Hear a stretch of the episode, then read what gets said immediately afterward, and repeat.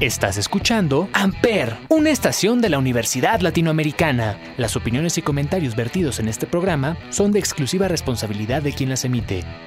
Amper Radio presenta.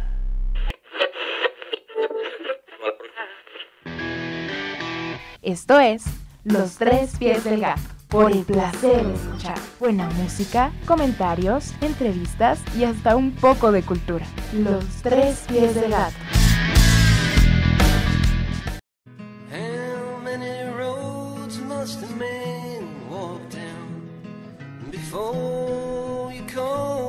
A mediados del siglo XX, el ser joven fue llevado a su máxima expresión por el grado de participación política y social que los tiempos le exigieron. Hoy no podríamos entender muchos de los derechos y privilegios que nuestros jóvenes actuales tienen gracias a esos otros jóvenes que enarbolaron la bandera de la protesta, de la exigencia para que las siguientes generaciones tuvieran un mejor futuro. El ser joven implica tener dentro de sí el espíritu del cuestionamiento, de la libertad, de la insatisfacción. Después de la Segunda Guerra Mundial, la generación de los baby boomers encontró un país que segregaba a los negros y no le daba trabajo a los blancos. Esta generación no aceptó la miel que derramaba la voz de Frank Sinatra, ni el llamado rock blanco de Elvis Presley, deslactosado y acomodado para consumo de la población blanca. El consumismo sentó las bases para la economía que devoraría a sus propios creadores, sin compasión, como un experimento que sería llevado hasta el paroxismo en América Latina sobre la espalda de las dictaduras que se implantaron sin mediar aviso, como una lavativa social y como escarmiento a los países que no se alinearan a la gran potencia norteamericana. Desde Inglaterra, Francia, Medio Oriente, pasando por nuestro país, los jóvenes dieron y siguen dando muestra de coraje, de valentía al buscar respuestas y exigir la satisfacción inmediata a sus preguntas. Desde la década de los 60 y hasta hoy, gritan en todos los rincones del mundo, queremos al mundo y lo queremos ahora. Y el rock estuvo ahí, no solo atestiguando los movimientos y las exigencias, también gritó con los jóvenes sus consignas, se convirtió en coro, en himno que permeó en derechos sociales y civiles, en economía, en información, en moda, en moral. Esto es una pequeña muestra de las letras de canciones emblemáticas que surgieron como recordatorio de los enfrentamientos y exigencias entre jóvenes que protestaron contra el establishment y una muestra del largo camino que ha recorrido el rock junto a estos movimientos sociales. Esto es Los tres pies del gato, por el placer de escuchar. Bienvenidos, bienvenidas.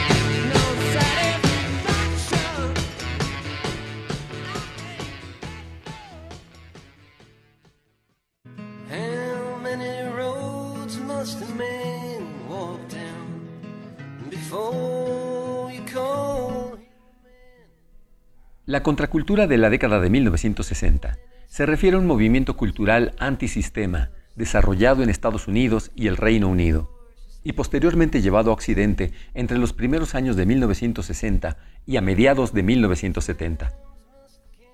El movimiento colectivo ganó fuerza al mismo tiempo que el movimiento por los derechos civiles en Estados Unidos. Crecía y se convirtió en revolucionario con la expansión de la intervención militar del gobierno estadounidense en Vietnam.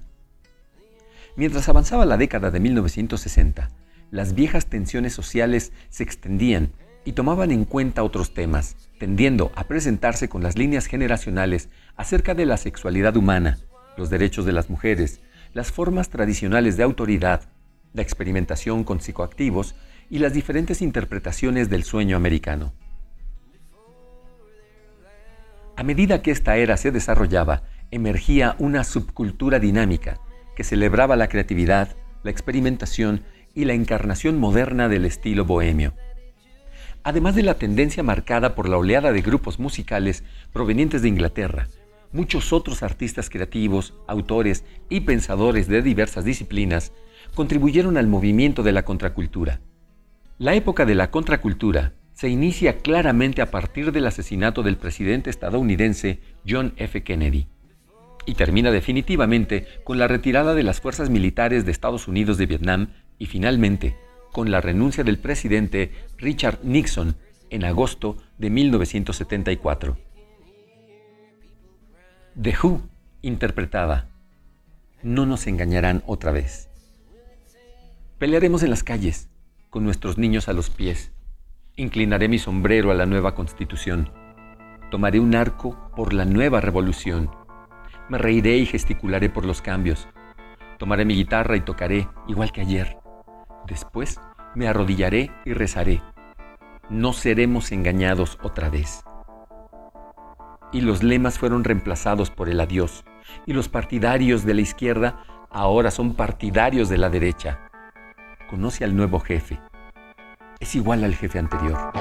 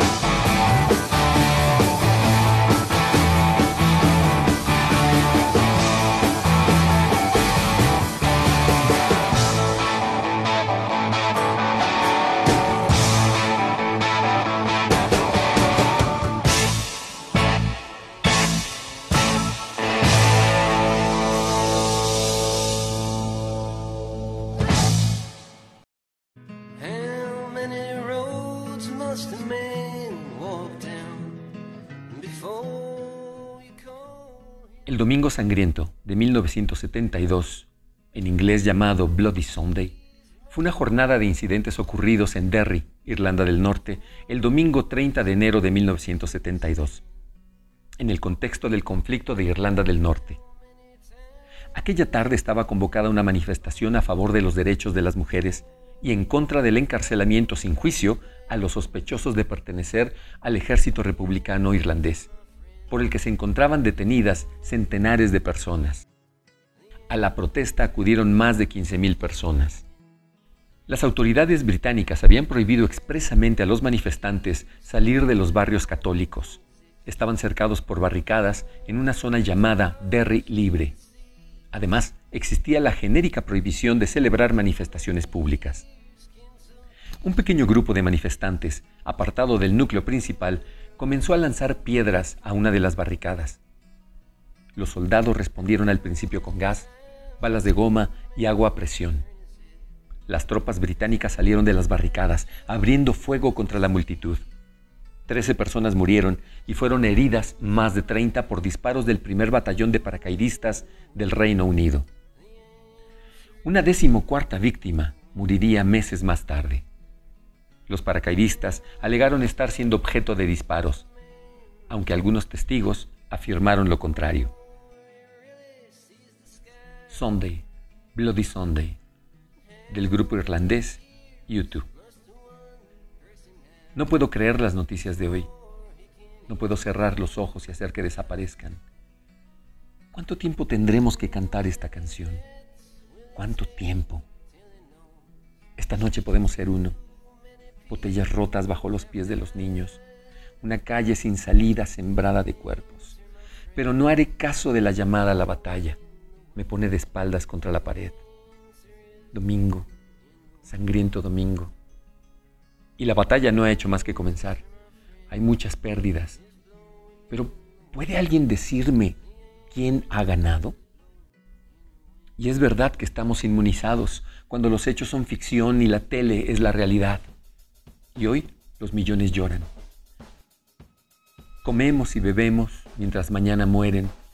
La verdadera batalla acaba de comenzar para reclamar la victoria que Jesús ganó en un domingo, sangriento domingo.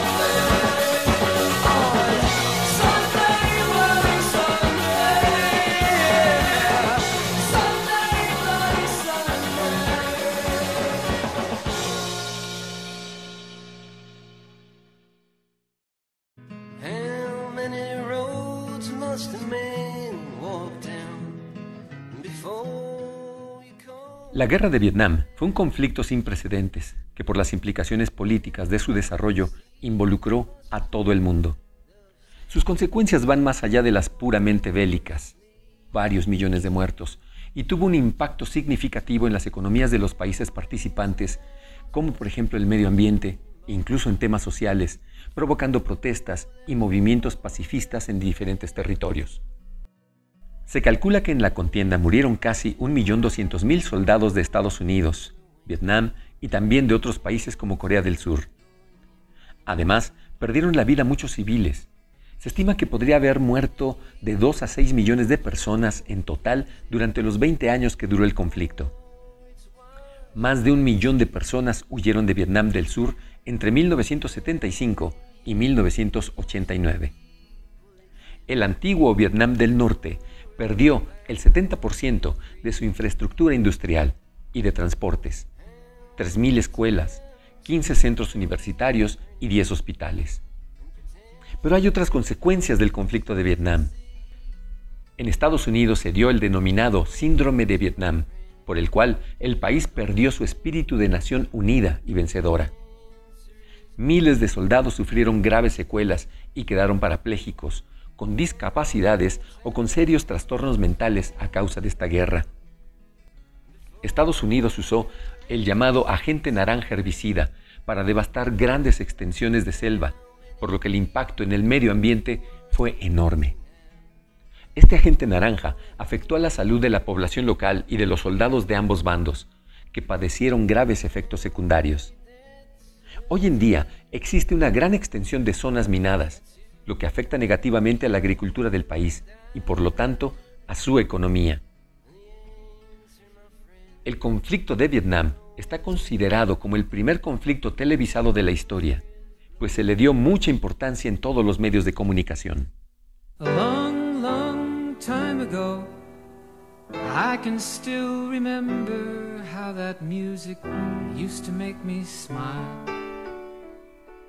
Don McLean cantaba American Pie. Hace un largo, largo tiempo, aún puedo recordar cómo esa música me hacía sonreír y sabía que si tuviera mi oportunidad podría hacer bailar a esa gente y tal vez ellos serían felices por un momento. Pero febrero me hizo estremecer con cada diario que entregaría. Malas noticias en la puerta. No pude dar un paso más. No puedo recordar si lloré cuando leí acerca de su novia que dejaba viuda, pero algo me tocó muy profundamente el día que la música murió. Así que adiós, señorita pastelito americano. Y allí estábamos todos en un lugar, una generación perdida en el espacio, sin tiempo para comenzar nuevamente. Y en las calles los niños gritaban, los amantes lloraban y los poetas soñaban pero no se habló ninguna palabra. Las campanas de la iglesia estaban rotas y los tres hombres que yo más admiro, el Padre, el Hijo y el Espíritu Santo, tomaron el último tren hacia la costa, el día que la música murió. be the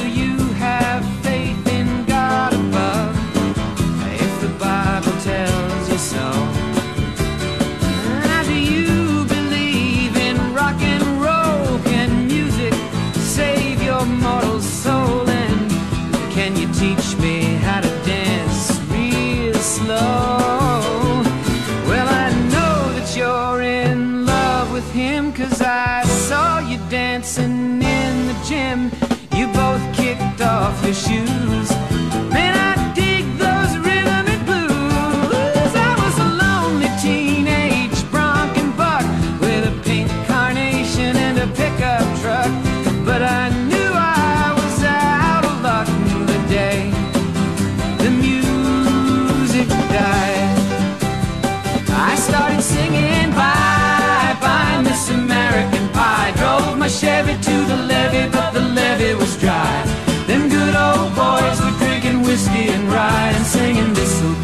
day that I die.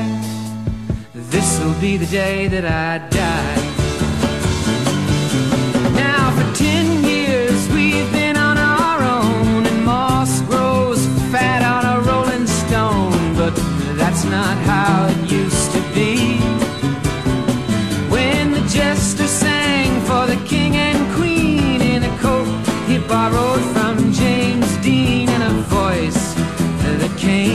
from you and me. Oh, and while the king was looking down, the jester stole his thorny crown. The courtroom was adjourned.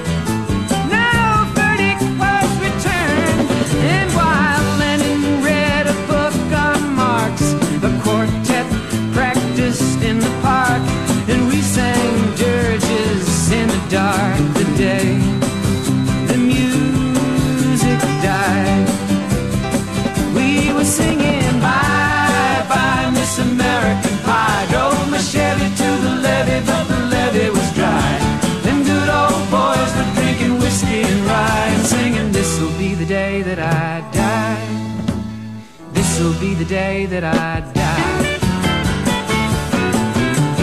Helter skelter in the summer swelter, the birds flew off with a fallout shelter. Eight miles high and falling fast. It landed foul on the grass.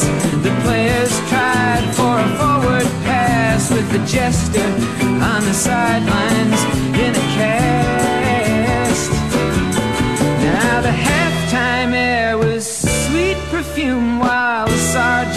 played a marching tune.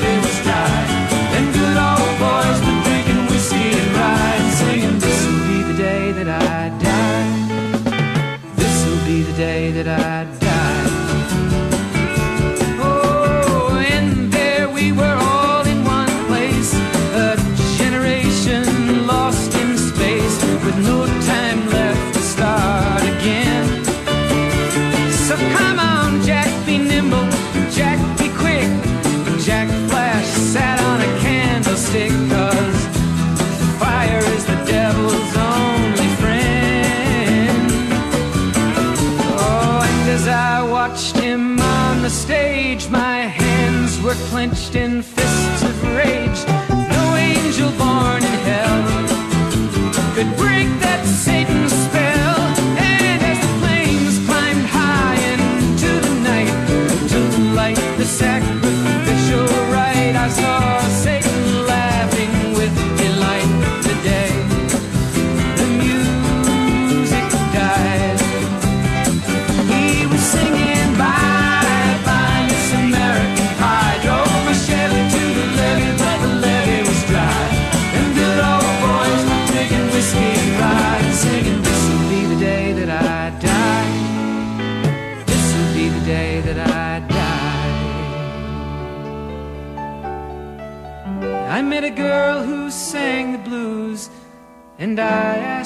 Some happy news. But she just smiled and turned away. I went down to the sacred store where I'd heard the music years before. But the man there said the music wouldn't play. And in the streets the children screamed, the lovers cried, and the poets dreamed. Not a word was spoken. The church bells all were broken. And the three men I admire most the Father, Son, and the Holy Ghost they caught the last train for the coast the day the music died. And they were singing, Bye, bye, Miss American Pie. Drove my Chevy to the levee, but the levee was dry. And them good old boys were drinking whiskey and rye, singing, This'll be the day that I die. This'll be the day that I die. They were singing, Bye, bye, Miss American Pie. Drove my Chevy to the levee, but the levee was dry. Them good old boys were drinking whiskey and rye, singing, This'll be the day that I die.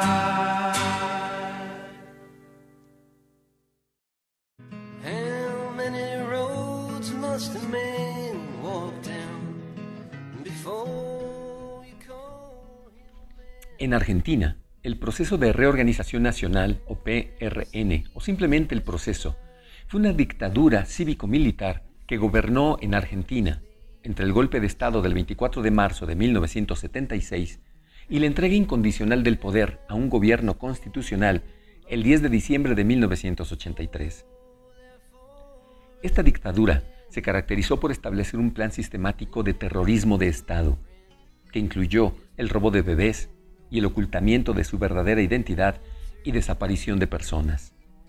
Estableció un modelo económico-social siguiendo los lineamientos ideológicos del llamado neoliberalismo recién surgido, impuesto mediante una política de violación sistemática de los derechos humanos, en línea con la doctrina de la seguridad nacional elaborada por Estados Unidos dirigida contra un sector de la población acusada de ser peronista, populista, izquierdista o subversiva.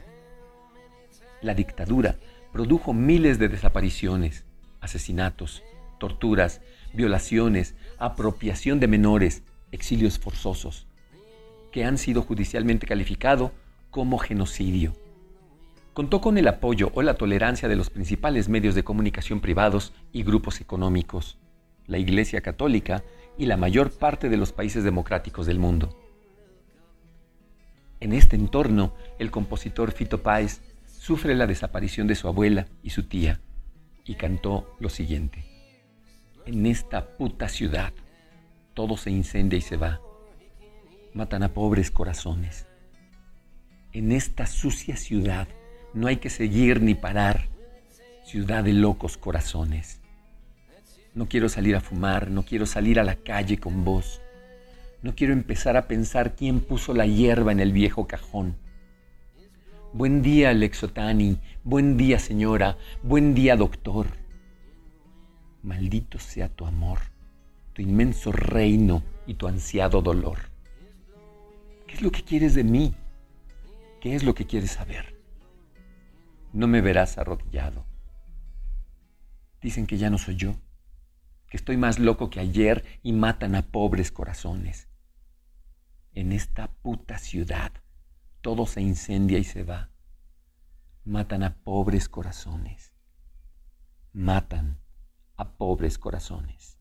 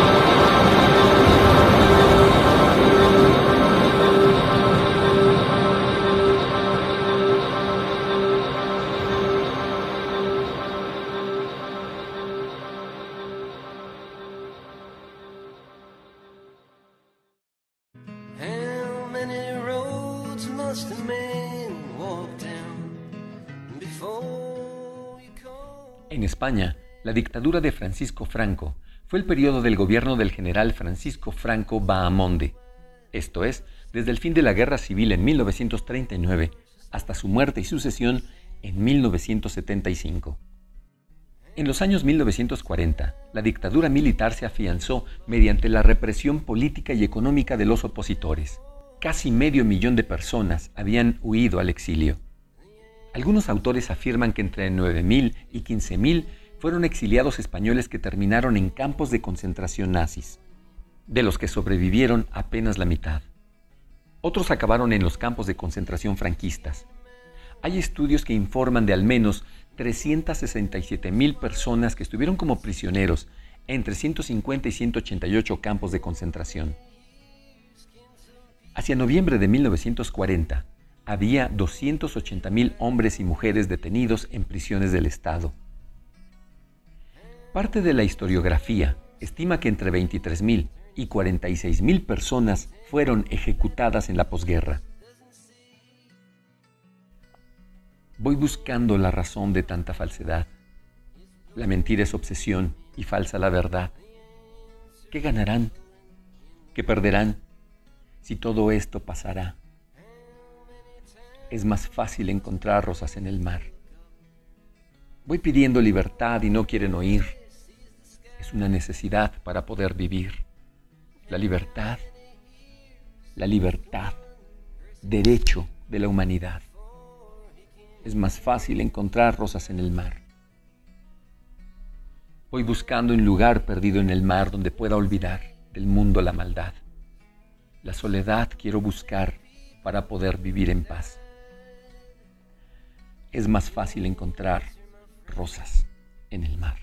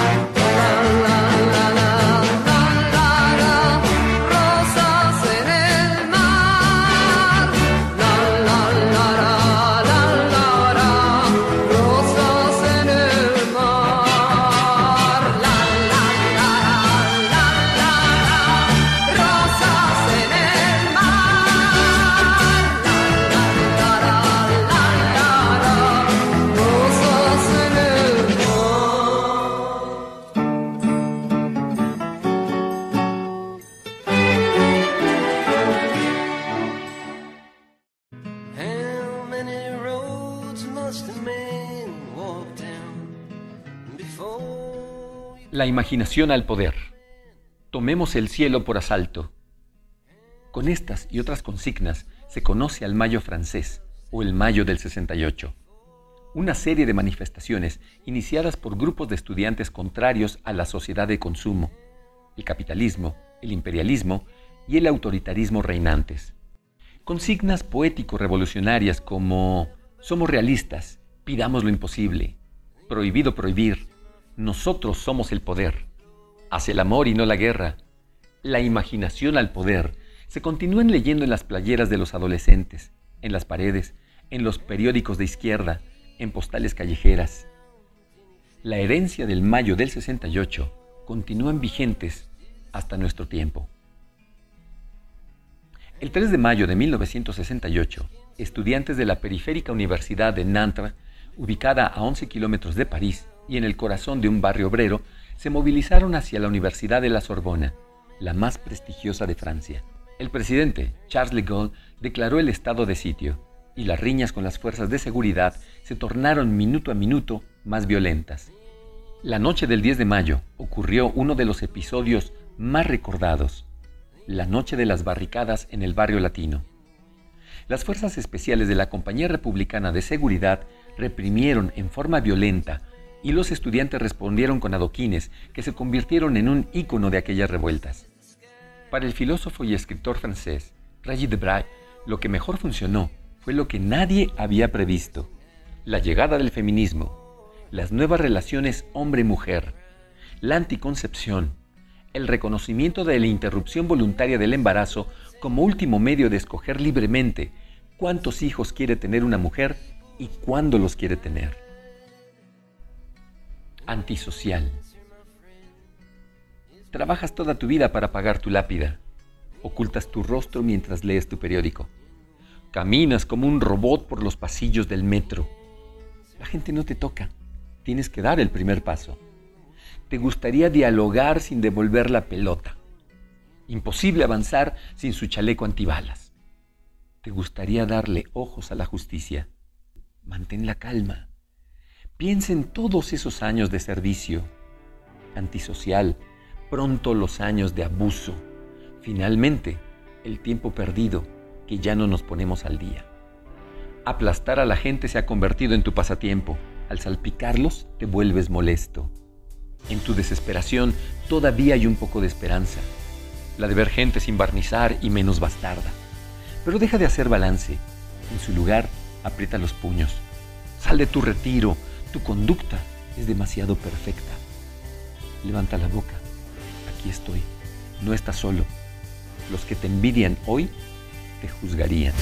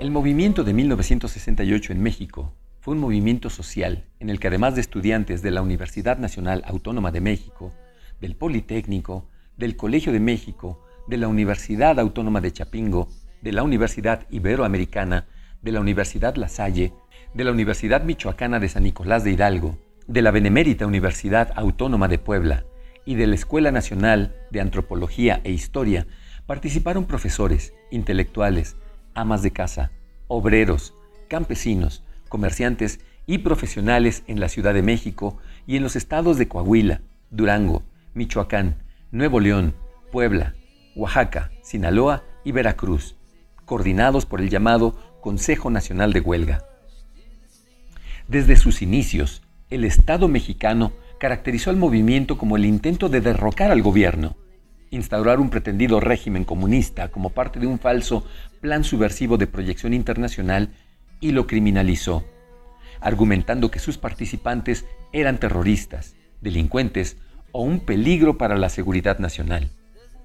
Por ello, el movimiento fue reprimido continuamente durante el transcurso del mismo y con el fin de terminarlo, a pocos días del inicio de los Juegos Olímpicos de México 1968, el 2 de octubre, se perpetró un crimen de Estado, la masacre de Tlatelolco en la Plaza de las Tres Culturas, logrando disolver el movimiento en diciembre de ese mismo año. Vivir en México es lo peor. Nuestro gobierno está muy mal y nadie puede protestar porque lo llevan a encerrar. Ya nadie quiere ni salir ni decir la verdad. Ya nadie quiere tener más líos con la autoridad. Muchos azules en la ciudad, a toda hora, queriendo agandallar. Ya no los quiero ver más. Y las tocadas de rock ya no las quieren quitar. Ya solo va a poder tocar el hijo de Díaz Ordaz.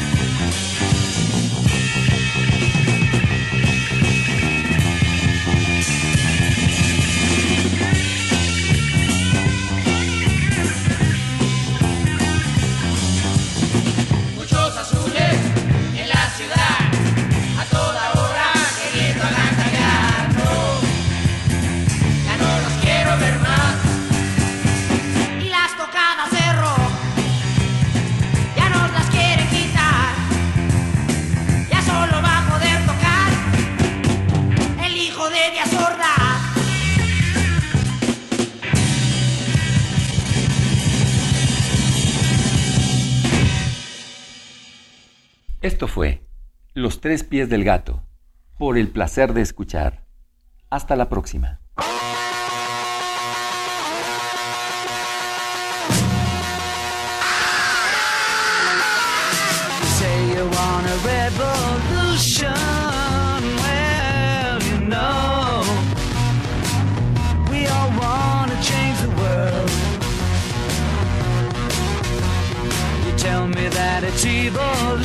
Evolution. Well, you know, we all want to change the world. But when you talk about destruction, don't you know that you can count me out? You know it's gonna be Alright. Alright.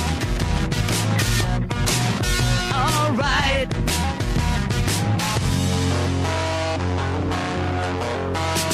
You say you got a real solution.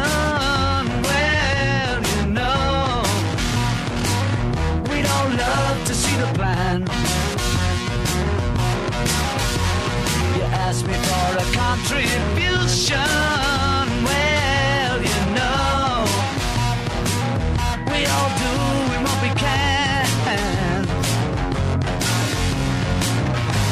You want money for people with minds that hate, all I can tell you is, brother, you have to wait. Alright. Alright.